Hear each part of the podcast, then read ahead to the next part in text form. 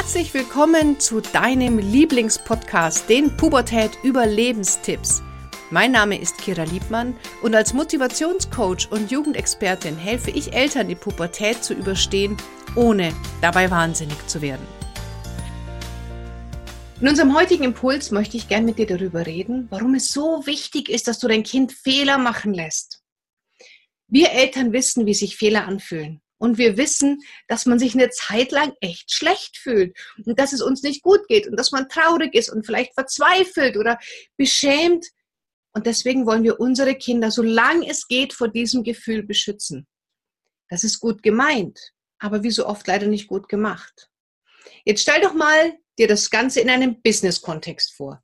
Beruflich ist es doch ganz oft, dass wir es entweder selber erleben oder auch ganz viel hören dass Leute erst in ein tiefes Tal sind, in eine Insolvenz oder was auch immer. Und danach haben sie daraus gelernt und sind nochmal wie Phönix aus der Asche hervorgekommen. Und diese Chance nehmen wir ihnen, wenn wir unseren Kindern nicht erlauben, Fehler zu machen. Es ist so wichtig, dass wir als Menschen mit Frust umgehen können, mit Schwierigkeiten, wenn wir etwas nicht bekommen, dass wir das auch aushalten können. Und ein Kind kann das nicht aushalten, wenn du ihm immer das abnimmst, wenn du ihm dann die Fehler ähm, ausbügelst, wenn du es vor den Fehlern beschützt, wenn du da dich immer vor dein Kind auf den Weg legst und dein Kind niemals auch mal sprichwörtlich gesagt in die Kacke tretet. Zum Beispiel machen Eltern dann für die Kinder die Hausaufgaben, weil sie sagen, jo, mein Kind kann das nicht oder es hat es vergessen oder es schafft es nicht.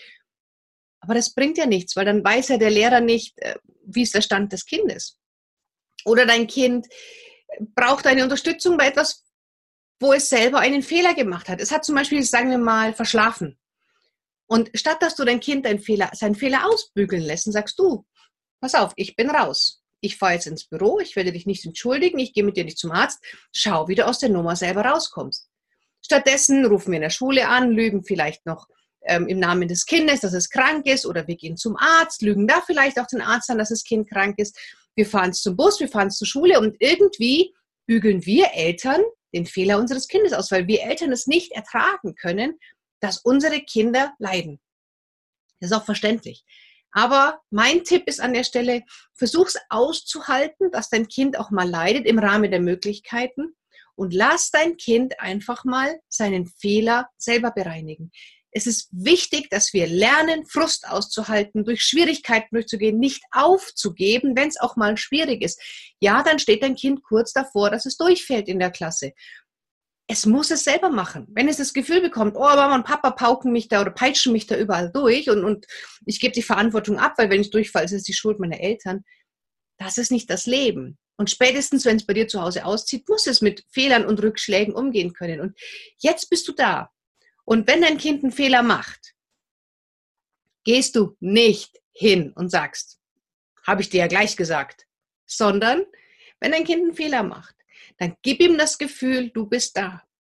Du nimmst es in den Arm, du gehst mit ihm Eis essen oder eine heiße Schokolade trinken. Es kann mit dir reden, wenn es möchte. Und du bist einfach da, du nimmst es in den Arm und sagst, oh, verdammt, ich weiß, wie du dich fühlst. Es ist echt kacke. Fertig. Okay?